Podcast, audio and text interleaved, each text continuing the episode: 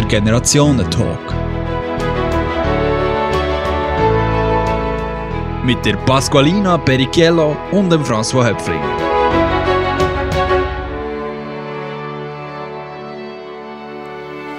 Pasqualina Perichiello, François Höpflinger. Was unterscheidet einen 20-Jährigen von einem 70-jährigen Menschen heute ganz grundsätzlich? Ja, äh, erstmal sind natürlich ganz andere Lebensfragen stehen im Vordergrund. Also ein 20-Jähriger, für den sind Fragen von Familiengründung und so noch, noch kein Thema. Also da, das, das sind dann eher die Leute ab 25, 28 das Thema. Und die 70-Jährigen, die haben natürlich eine ganz andere Kindheit und Jugend erlebt als die jetzt 20-Jährigen. Äh, auch der Umgang mit Internet und digitalen Medien ist völlig anders. Also man merkt das schon gerade bei unseren Enkelkindern, die ganz anderen Umgang haben, schon mit acht, neun als wir. Das ist einfach ein riesiger Unterschied. Es gibt grosse Unterschiede, wie, wie der Franz Höpflinger gesagt hat, im äh, Kontext, was, was die Leute aufwachsen.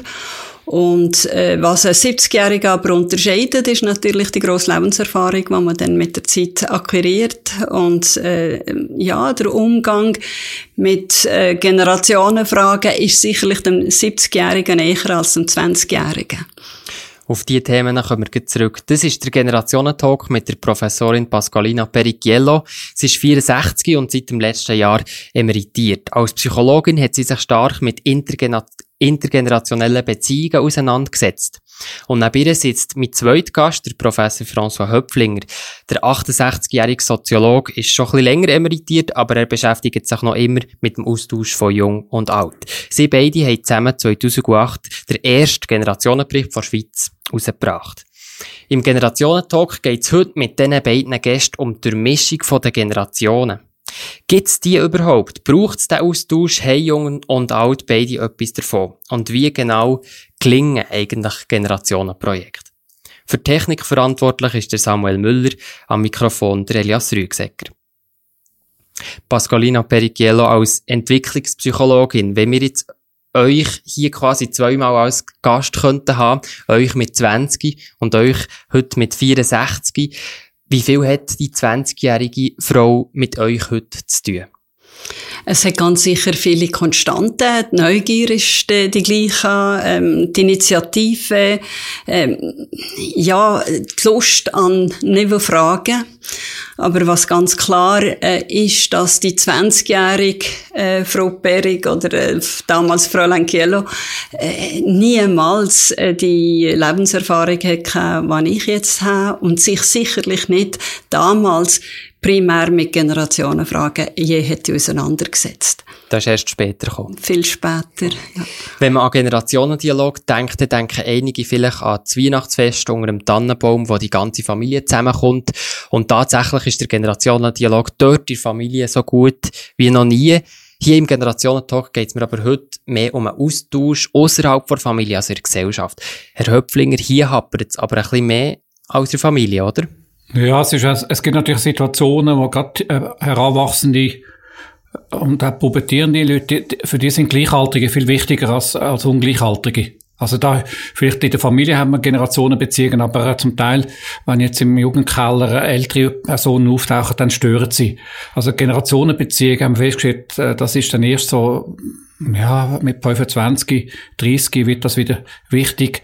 Und dann haben wir auch festgestellt, dass im Grunde noch die älteren Menschen stärker Generationenbegegnungen und Generationenprojekte interessiert als die jungen Leute. Also da gibt es wie ein, ein Ungleichgewicht. Also wenn man zum Beispiel jetzt das Generationenprojekt machen will, dann kommen zehn Jahre und bei den Jugendlichen muss man das richtig organisieren, sonst kommen sie nicht. Also entwicklungspsychologisch ist das sehr wohl zu verstehen, ähm, was äh, Franz Höpflinger gesagt hat, weil ähm, ein junger Mensch äh, ist in einer ganz anderen Lebenssituation, der muss sich erst gesellschaftlich verorten, er ist äh, viel mehr bei sich selber und das ist normal. Er muss sein Leben aufgleisen, sich ähm, familial äh, abgrenzen, sein, sein eigenes Leben führen.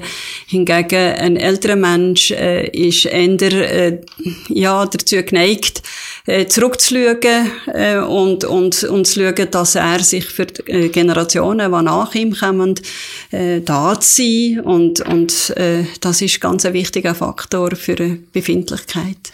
Wenn wir jetzt von Generationendialog reden, müssen wir vielleicht zuerst mal noch klären, was, was ist eigentlich eine Generation überhaupt? Ja, das Problem ist, es gibt eben vier verschiedene Generationenkonzepte, oder? Familie, das ist relativ eindeutig. Dann gibt's historische Generationen bezeichnen. Dann gibt's natürlich so die Generationenetiketten aus dem Marketing, oder? Generation Z oder äh, vaterlose Generation, das wird immer wieder neu erfunden. Also, zum Beispiel bei Schülern und Studenten sind, machen eben fünf Jahre äh, schon, schon einen grossen Unterschied. Bei älteren Leuten, da, da, sagen wir bei 90-Jährigen, da sind, gehören schon die 70-Jährigen fast zur gleichen Generation. Oder? Also, das wandelt sich eben im Lebenslauf auch, dass, also je jünger jemand ist, desto schneller ist der Generationenwandel. Was man heute kann feststellen kann, ist einfach, dass äh, die, die Generationendiskurse eine Hochkonjunktur haben. Man erfindet immer wieder neue Namen. Äh, es hat äh, sicherlich etwas mit neuen Identitäten zu tun, wo, wo die Leute aufwachsen, in welchem Kontext das aufwachsen. Und die haben spezifische Identitäten. Nicht? Also in der Generation, als ich jung war, äh, da hat man die Identität gehabt, äh, von, von äh, neuer Freiheit, sexueller Revolution und, und Frieden und so weiter weiter und das prägt nachhaltig. Und die Identitäten sind schon wichtig zum Berücksichtigen in diesem Diskurs. Aber jetzt aus eurer Sicht, wie viele Generationen gibt es heute? Sind das vier Generationen oder auf wie viele kommen ihr an? Es kommt darauf an, äh, welche Generationendefinition man nimmt. Also eigentlich äh, rein demografisch sind sicher vier Generationen, die wir jetzt äh, haben. Und äh, es ist komplexer geworden, aber eben, man fährt immer mehr an, viel häufiger Generationenetiketten zu vergeben. Eben, wie François gesagt hat, äh, ja, eben Generationen X, Y und so weiter, äh, Millennials und wie sie alle heißen. Mhm. Sich austauschen, sich aufeinander einladen, miteinander etwas machen, das ist jetzt für mich persönlich Generationendialog. Heute hat man aber teilweise schon ein das Gefühl, jeder lebe vor allem in seiner eigenen Welt. Beschäftigen wir uns heute generell vor allem mit uns selber? Ja, das ist nicht, also irgendwo haben wir festgestellt aus soziologischer Sicht, dass eigentlich die Individualisierungswelle so bei den Höhepunkten überschritten haben. Also die Leute werden wieder mehr gemeinschaftlich, genossenschaftlich. Das zeigt sich auch, dass im Austausch, also Austausch von Babykleidern zum Beispiel oder Austauschbeziehungen, äh, auch in den Nachbarschaften, die werden wieder in, die kommen wieder. Also, und zwar interessanterweise fangen die Austausch und das Gemeinschaftliche bei jüngeren Generationen sogar stärker zu sein als bei älteren. An was könnte das liegen? Also, jetzt da die Jüngeren Ja, zum Teil haben die ältere Generation, gerade Babyboom, haben natürlich so, äh, das sind die, die die Individualisierung am meisten vorantrieben haben. Die haben zum Teil auch von dem am meisten profitiert. Und die jüngere Generationen, die sind halt zum Teil äh, beruflich oder familial stärker unter Druck. Also die Definition von der heutigen Jugend ja, wobei, ist eigentlich Generation ja. unter, pragmatische Generation ja. unter Druck, oder? Genau, wobei man sagt ja von den Millennials, die sind narzisstisch und selbstbezogen und nur auf sich selber bedacht. Also der Diskurs von, von der Individualisierung und vom Narzissmus, der kommt immer wieder auf. Äh, aus psychologischer Sicht äh, kann man da den Bogen nicht überspannen. Es geht einfach nicht mehr als einfach, dass man individuell ist und individualistisch ist. Sonst steht man dann plötzlich ganz allein da. Und, und der ist, äh, äh, wenn man einmal eine gewisse Zenit überschritten hat, dann ist unweigerlich wieder die Frage, äh, was haltet ist zusammen. Also für mich ist es, äh, nebst den soziologischen Überlegungen, was sind genannt worden, eine ganz wichtige psychologische äh, Frage. Äh, der Mensch, ob er jetzt äh, 1900 äh, oder äh, 1200 oder 2025 äh, lebt, jeder wünscht sich nach äh, Zusammenhalt, nach Solidarität schlussendlich und will sich geborgen fühlen und äh, es hat ein Zusammengehörigkeitsgefühl, weil sonst äh, gibt es ja kein Überleben in der Gesellschaft das Etikett individualistisch gehört man aber jetzt in der Gesellschaft schon mehr in Bezug auf die Jungen. Es hat mich sehr überrascht, dass Sie gesagt haben, bei den Jungen ist es eigentlich eher schon noch stärker. Das, ist eben, das sind eben so mediale Sachen, die einfach mit der Realität oder Wirklichkeit immer weniger übereinstimmen. Also, man sagt, die Medien leben eigentlich von, von dramatisch negative Entwicklungen. Genau. Positive Entwicklungen werden kaum wahrgenommen. Man hat immer so das Gefühl, die Familie zerfällt, dabei haben wir das Gegenteil der Fall. Äh, also, ich würde das auch unterstreichen. Man sagt einerseits, die Babyboomer, die haben nur Wellness und, und Reisen im Kopf und die wollen sich nur selber realisieren. Nachher sagt man, die Millennials, das sind ja die ganz Jungen, äh, die sind narzisstisch. Also im Grunde genommen sind alle individualistisch. Es, es liegt einfach in der Luft und, und äh, ja, wenn man so Extreme darstellt, äh, hat das halt mehr mediale äh, Rücklauf und, und ja, anstatt die positiven äh, Seiten, die werden dann äh, mhm. verschwiegen. Also es gibt natürlich schon Narzissten und wir haben ja auch ein Beispiel, oder? Ja, jetzt auch Der amerikanische Präsident und das sind, im Grunde genommen haben wir das Problem, dass eben an der Macht sind narzisstische Milliardäre. Also, Narzissmus, also nicht nur in Italien, oder? Ja, und in, in den USA, sondern zum Teil auch in der Schweiz. Und das ist etwas, was zum Teil die Jugendlichen auch und die jungen Leute auch aufregt. Aber hat jetzt äh, der Donald Trump irgendetwas mit den alten Leuten generell zu tun? Also sieht man in ihm etwas, was generell da ist bei den älteren Menschen? Ja, es ist einfach so, dass eben zum Teil halt einfach die Leute, die wo, wo, wo Geld haben, die können sich eben leisten, nichts zu lernen. Und also, narzisstisch sein, ja. das ist eben, es hat nichts so mit dem Alter. Es hat genau. damit zu dass es jemand ist, der aufgrund von seiner Macht einfach alles kann machen kann, wo er das Gefühl hat, dass sie für ihn richtig also ich würde jetzt der gute Herr Trump nicht psychologisch auseinandernehmen. Das hat wirklich mit dem Alter nichts zu tun. Ja. Es gibt ja Studien, die zeigen, Weisheit und Alter sind gar nicht miteinander verbunden, oder? Ja, äh, ja ich, nein, nein, das stimmt so nicht. Äh, Weisheit und Alter ist in der Regel verbunden, aber nicht immer. Also es ist nicht ein, ein Automatismus, ähm, weil Weisheit hat ganz viel mit äh, Lebenserfahrung zu tun äh, und da sind sicherlich ältere Menschen mehr äh, bestückt als, als Jüngere. Ich möchte noch mal heute über die Jüngeren reden.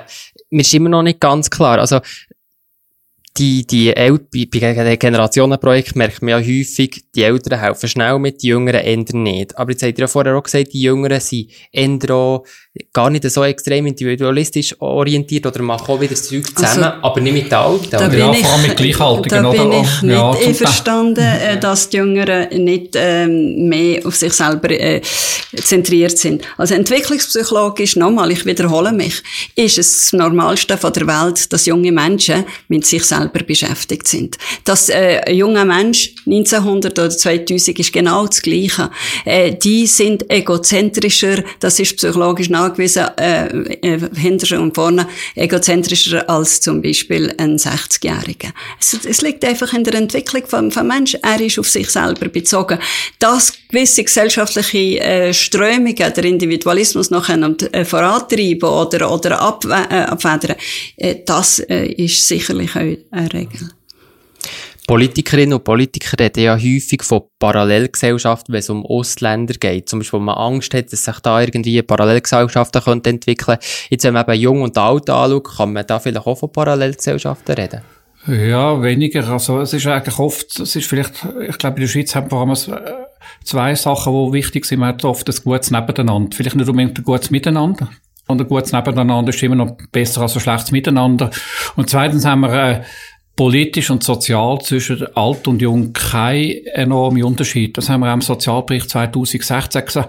Also, äh, Ansichten zur Demokratie, zum Föderalismus, zur Neutralität sind zwischen alt und jung fast gleich. Es gibt relativ wenig große politische Unterschiede zwischen jung und alt in der Schweiz. Das ist in anderen Ländern viel weniger der Fall. Also wir haben eigentlich keine Generationenkonflikt auf der politischen Ebene. Mhm. Und da kommt noch dazu, dass man Generationen bitte schön nicht einfach als einheitliche Masse soll anschauen. Es gibt sehr grosse individuelle Unterschiede und deshalb äh, geht das nicht, dass man sagt, die Generation so und so denkt so und so und äh, das sind meistens Altersfragen und nicht Generationenfragen. Mhm. Gemeinschaft zwischen Jung und Alt. Jetzt haben wir schon ein bisschen darüber geredet, was die Voraussetzungen sind, wie es, so ist aktuell in der Gesellschaft. Aber braucht es denn den Austausch? Also, dass man da noch mehr Wert darauf legt, dass der Austausch zwischen den Generationen stattfindet oder ist es okay, so wie es ist? Ja, ich sagte schon, dass es dann noch äh, uns bräuchte. Nicht immer und nicht überall. Also jede Generation soll sich, also Altersgeneration meine ich jetzt, äh, soll sich selber euch entfalten und eine eigene Identität können entwickeln. Auf der anderen Seite, äh, die Gesellschaft ist immer komplexer geworden mit vier Generationen und äh, in der, auf der familialen Ebene hat man noch so Austausch, aber das ist eine sehr, sehr selektive äh, Und darum ist es ganz wichtig, dass man die Generationen zusammenbringt, damit man sich besser versteht, weil wenn wenn Lücken, Wissenslücken sind, das ist äh, einfach nicht gut und zwar aus dem Grund, weil das blinde Flecken sind und da kann man alle Ängste von der Welt drauf projizieren. Was bringt es, wenn wir Generationen zusammenführen, Herr Höpfner? Ja, also eine Wirkung von Generationenprojekten ist eben, dass ältere Leute eben lernen, mit modernen Entwicklungen umzugehen und dann offen sind gegenüber neuen Entwicklungen. Und, und Jüngere lernen eben, dass Leben noch so ein bisschen äh, Kontinuität ist, oder? Also junge Leute werden dann mal älter und alte Leute sind einmal jung gewesen. Und das ist eine Möglichkeit, eben aus dem Unterschied von der Lebensgestaltung eben einen Reichtum zu gewinnen. Und was eine wichtige Wirkung ist, und das haben wir vor allem jetzt festgestellt bei Großeltern, eigentlich in Beziehung, äh, gute Generationenbeziehungen führen dazu, dass die ältere äh, Generationen an Schule bleiben und sich dann nicht plötzlich vorkommen wie gestrandete Zeitreisen, die also in einer Gesellschaft leben, die sie nicht mehr verstehen. Und das ist eine ganz wichtige Integration. Und es macht, es macht auch für Jugendliche Sinn, wenn sich ältere Leute zum Beispiel für Kinderkippen einsetzen, für Tagesschulen, für gute Bildungspolitik. Wie man festgestellt hat, Bildung ist auch, ist auch das, was nachher am Schluss die Altersvorsorge sichert. Mhm. Ich würde sagen, dass der ähm, Wissenstransfer von, von den Älteren zu den Jüngeren aber genauso äh, spielt. Weil, vergessen wir nicht, die familiale Identität, die familiale Geschichte ist ganz, ganz wichtig für junge Leute, äh, um ihre Eltern zu verstehen, um ihre, ihres Leben zu verstehen. Und deshalb finde ich, äh, müsste man wirklich, äh, nebst dem Wissenstransfer, der äh, erwiesenermaßen von den Jungen zu den Alten geht und äh, signifikant ist, aber einfach von der anderen Seite eben auch gesehen. Ihr hört den Generationentalk heute mit der Pascalina Perichello und dem François Höpflinger. Wir sind in Mitte vom Gespräch und bevor wir noch ein bisschen genauer darüber reden, wie die politische und gesellschaftliche Generationen noch mehr durchmischt könnten werden, gibt es eine kurze Auflockerung. Wir haben für euch beide fünf halbe Sätze vorbereitet. Ich lese euch die vor und ihr könnt sie dann beide nacheinander vervollständigen. Ich fühle mich alt, wenn... Aber nicht mehr Auto fahren. Fühle mich alt, äh, ja, wenn ich schlecht geschlafen habe, wenn ich mich äh, nicht gut fühle. Ich fühle mich jung, wenn? Wenn ich kann Sachen unternehmen wenn ich unter äh, vielen äh, verschiedenen Leuten kann sein. Wenn ich mit meinen Enkelsöhnen Minecraft kann spielen.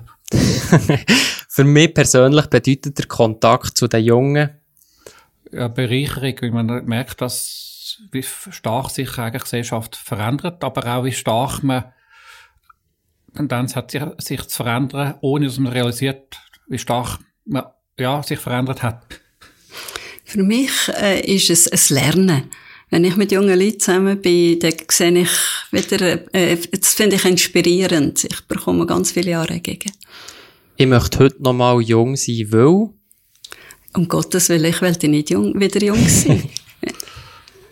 ja, es hat vielleicht gewisse Vorteile, dass man natürlich gewisse Sachen nochmal neu können anfangen Vielleicht okay. besser oder vielleicht aber auch nicht unbedingt besser, aber ist unklar.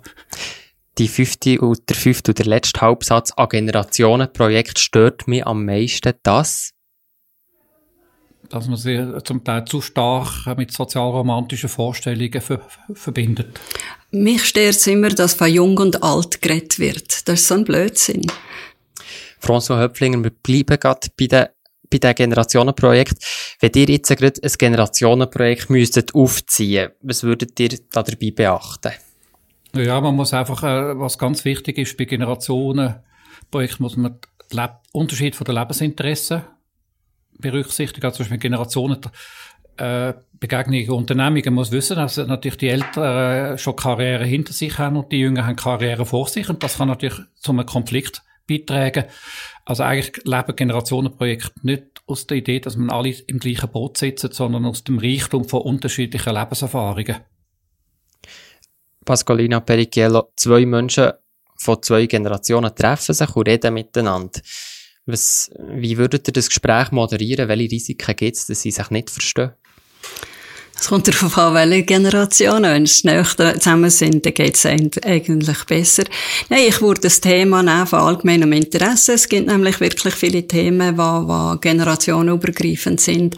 Beziehungen zum Beispiel, Liebe, äh, Hoffnung, Treue, äh, also die Wertediskussion finde ich noch ganz also spannend. Also so allgemeine Lebensfragen. Lebensfragen, Wertediskussionen, da kann es sicherlich auch auseinandergehen, aber äh, es, ist da, äh, es sind Themen, die alle schwer beschäftigt und, und da kommen viele Meinungen zusammen und das gibt ganz schöne Aspekte.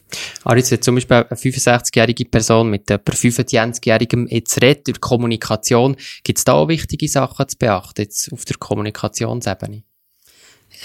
Nein, also äh, äußer dass Sprache vielleicht ein, bisschen andere ist, aber die Kommunikationsregeln sind zeitüberdauernd. Äh, da gibt's äh, einander anschauen, versuchen äh, eine gemeinsame Basis zu finden.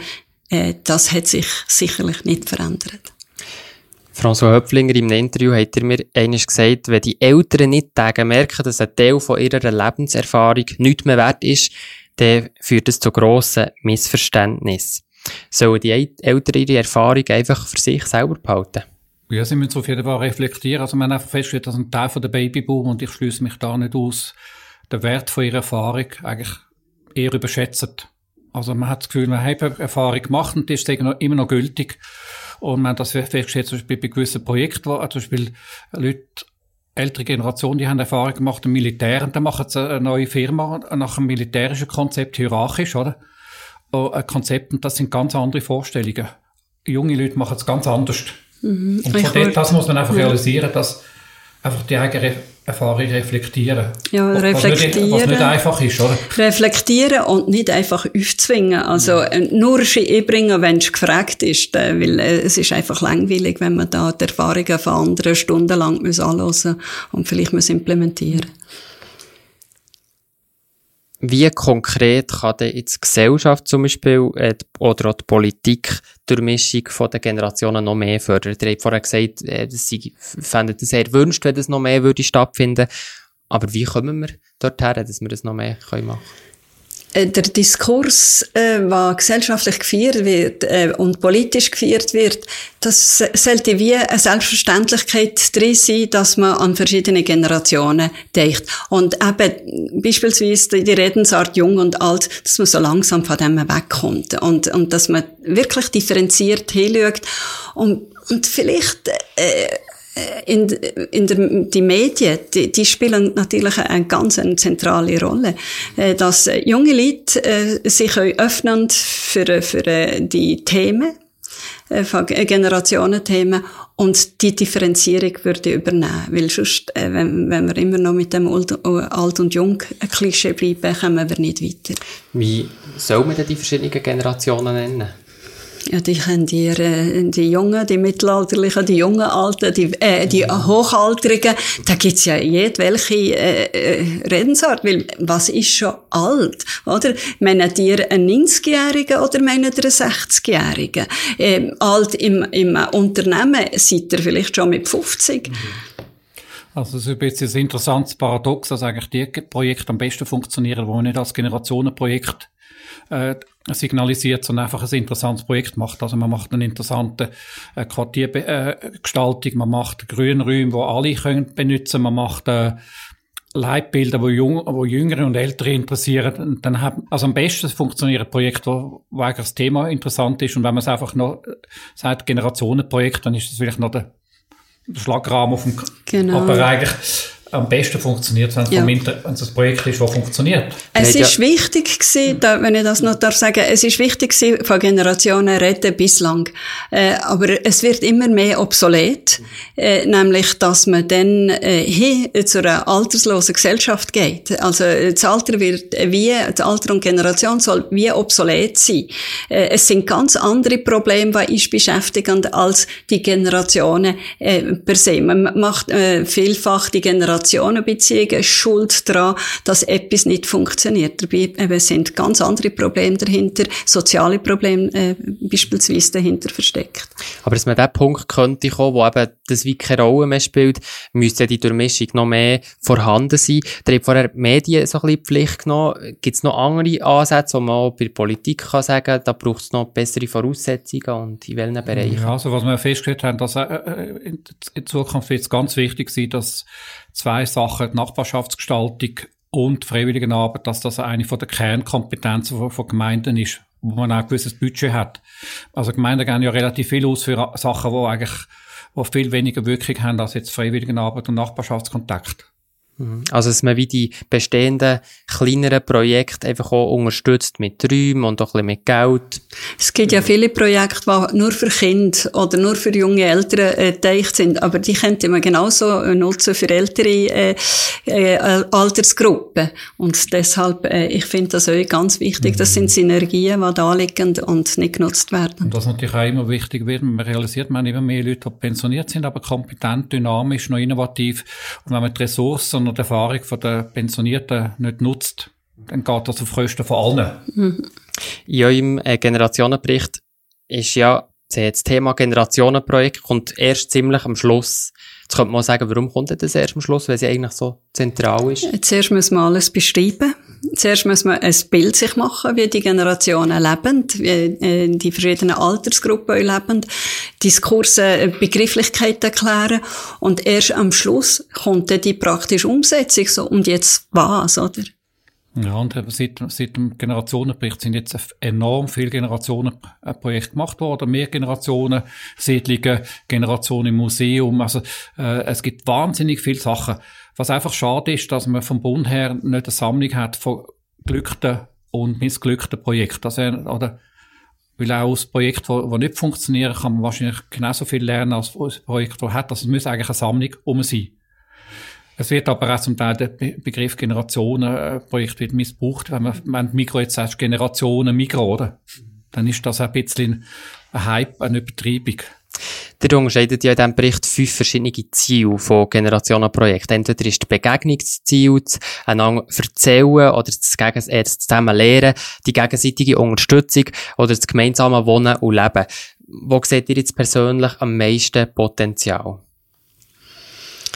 Schwierig zu sagen. Es kommt je, nach de, je nachdem, wo, wo man positioniert ist und welche Stellung das man hat. Es, äh, aber sicherlich, da was äh, die Reise sollte hingehen, ist, äh, wie schon äh, äh, erwähnt ist worden, die Kommune. Äh, Im Kleinen muss man anfangen und, und ähm, Generationen im Dialog sicherlich äh, aber vielleicht ist ein gutes Generationenprojekt dasjenige, wo man eben, wie, wie vorhin gesagt ist, worden, einfach ein Thema aufgreift und verschiedene Leute, verschiedene soziale Schichten, verschiedene Geschlechter, also Geschlechter und so weiter assoziiert. Herr Öpflinger, der hat ja vorher davon geredet, dass teilweise bei den Generationenprojekten Leute, die dort hinter dran stehen, so ein eine sozialromantische Vorstellung haben gekoppelt. Das hat er noch immer noch geschrieben, gekoppelt mit kulturpessimistischen Ansichten zum Wandel in der Gesellschaft. Könnt ihr das noch ein bisschen ausführen? Ja, es ist einfach so, äh, und das lässt sich empirisch belegen, dass die ältere Generation das Gefühl hat, früher sechs besser gewesen und Zukunft sechs schlechter. Und aus dem heraus entstehen natürlich Projektionen, dass, äh, dass man zum Teil ein negatives Bild hat von der Jugend. Also wenn man in den Medien anschaut, es gibt mehr Probleme bei Jugendlichen als bei, bei Rentnern, oder? Also Rentnergangs gibt's nicht, oder? Jugendgangs gibt's.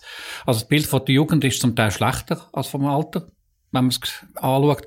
Und ich glaube schon, dass sozialromantisch ist, einfach das Gefühl hat, äh, durch Generationen Begegnungen und ein Projekt können wir den Unterschied auflösen, sondern es geht eigentlich darum, aus dem Unterschied einen Reichtum zu gewinnen. Also eigentlich geht es um Diversity. Das Gleiche wie mit, mit Kultur oder Leute aus verschiedenen Kulturen. Es geht nicht darum, dass Leute aus verschiedenen Kulturen am Schluss alle die gleiche Kultur haben, sondern dass man tolerant ist, tolerant ist und offen ist für die jeweilige andere Kultur. Also die äh, Sozialromantik in Ehre. Es darf schon ein bisschen sein, oder? Es darf schon ein bisschen sein. Weil ohne Idealismus geht's ja gar nicht, dass man solche Projekte macht. Aber nicht überrissene Erwartungen, dass jetzt alles äh, verändert wird und so weiter. Also äh, ein bisschen Realitätssinn, aber ein bisschen Romantik und, und darf schon sein. Wie gelingt, wie gelingt es denn, wenn jetzt jung und alt miteinander etwas machen, dass man eben nicht, oder vielleicht nur eine kleine rosarote Sonnenbrille anhat, ähm, und vor allem einfach daran Freude hat, dass man jetzt zusammen redet und so und erstaunt ist, dass man eben sogar miteinander reden kann. Wie kommt man denn an den Punkt, dass es eben noch ein bisschen produktiver ist oder dass man mehr miteinander kann machen kann. Vielleicht eben äh, durch das, dass man dann informiert ist. Ich glaube, es ist so und auch, dass man viel informiert, dass man die Themen, bringt, äh, dass man äh, sagt, was, wo stehen die Jungen heute äh, und, und wegkommt von diesen ähm, polarisierenden Diskurs, was sehr häufig in den Medien äh, der Fall sind. Die Jungen zahlen für die Alten und die Alten leben auf Kosten von den Jungen. Äh, wenn man das einmal durchbricht äh, und einen differenzierteren Blick, eben, äh, Diversity ist genannt worden, also nicht nur äh, in Bezug auf äh, Geschlechter, äh, Kultur, sondern auch äh, Alter, weil das ist neu. Also da müssen wir einfach auch realistisch sein. Äh, das, da haben wir nicht grosse Erfahrung. Das haben wir müssen lernen, das müssen wir lernen. Es sind vier Generationen. Also so bei Infoklickers äh, äh, eine Erfahrung ist oder äh, grundlegend, dass die älteren Personen sich engagieren zugunsten von Jugendlichen, aber sich nicht einmischen. Also Engagement ohne Einmischung, das ist glaube ich noch ein wichtiges Prinzip, das gilt auch für Mentorensystem. Also wenn ältere Leute, erfahrene Leute sich engagieren für Jüngere, also bestellen Bewerbungen oder bei einem Problem, dann müssen sie sich engagieren, dürfen sich aber nicht einmischen. Das Wobei, ist noch interessant. Das ist aber auch frustrierend, oder? Äh, ja. Das ist, äh, äh, das sagt sich schnell, oder? Äh, da müssen wir auch das Menschliche sehen. Der Mensch versucht ja Kontrolle und Einfluss zu nehmen. Äh, sicherlich ist das äh, Einflussnahme äh, ein Thema was wir nicht können ganz ausschließen Also, dass man sich da ein bisschen zurückhaltet, da bin ich euch einverstanden. Aber äh, das... Es gibt vielleicht auch noch eine Art von Generationenprojekt, wo man oft vergisst, das sind Senioren helfen Senioren. Also aktive, gesunde, ältere Leute helfen den Leuten, die dann Hilfe und bedürftig sind, fragil. Also auch nicht nur... Äh, und da haben wir mehr Mühe. Also die 70-Jährigen sind eher interessiert, mit den 20-Jährigen zu kommunizieren, als mit den 90-Jährigen. Weil die 20-Jährigen, das ist einfach äh, dynamischer, weil äh, die 90er, das ist die befürchtete Zukunft. Und von dort her hat man zum Teil mehr Mühe, Generationenprojekte zu machen von jungen Alten zu alten Alten, als von jungen Alten zu ganz jungen. Zum Schluss, François Höpflinger, wenn ihr eine Woche lang mit jemand Jungem, 25, würdet verbringen, was würdet ihr in dieser Woche machen? Ja, es kommt äh, äh, darauf an, wo. Also wenn es mit den Enkelkindern ist, dann würde ich schauen, dass sie nicht zu viel gamen und dass wir ein bisschen äh, Ding haben. Wenn es mit äh, einer jungen Familie wäre, dann würde ich einfach schauen, dass die junge Familie genug Zeit hat für sich als Paar und ich würde dann mich um die jungen Kinder kümmern, oder? Also, aber das kommt darauf an, in welchem Kontext, oder? Wie sieht es bei euch aus? Was würdet ihr machen mit über 25-Jährigem eine Woche? Ja, es ist sicher es ist eine artifizielle Situation. Ähm, ja, das wäre ja die Generation noch jünger als meine Söhne. Äh, ja, mal hören und, und, und mal schauen, was sie so vorhaben. Ich würde mich sicher auch zurückziehen, für, für mich selber kennenzuziehen und, und unter meinesgleichen. Ich würde aber immer wieder den Kontakt suchen, sicher selbstverständlich, weil ich will die lehren und schauen, wie ticken die, was wollen die. Und äh, eben Einmischung vielleicht äh, weniger, äh, einfach äh, gemeinsam etwas entwickeln. Pasqualina Perichiello, François Höpflinger, merci vielmals. Das ist der letzte Generationentalk also der letzte, wo wir nur hier im stillen Kämmerli aufgezeichnet haben. Neu ist der Generationentalk nämlich öffentlich am Montag, am 27. Februar zum ersten Mal. Im Berner Generationenhaus begrüße ich dann Heidi Witzig und der Benedikt Knüssel. Sie engagieren sich beide für ein besseres Klima. Die 72-jährige Heidi Witzig als Aktivistin bei Grossmütterrevolution und als Klimaseniorin der 26-jährige Benedikt Knüssel als junger Wissenschaftler, der bei Swiss Youth for Climate auch schon an die UNA Klimakonferenz auf Marrakesch gereist ist. Für Technik heute verantwortlich ist Samuel Müller am Mikrofon der Elias Rügsecker. Der Generationentalk. Mit der Pasqualina Perichiello und dem François Höpfling.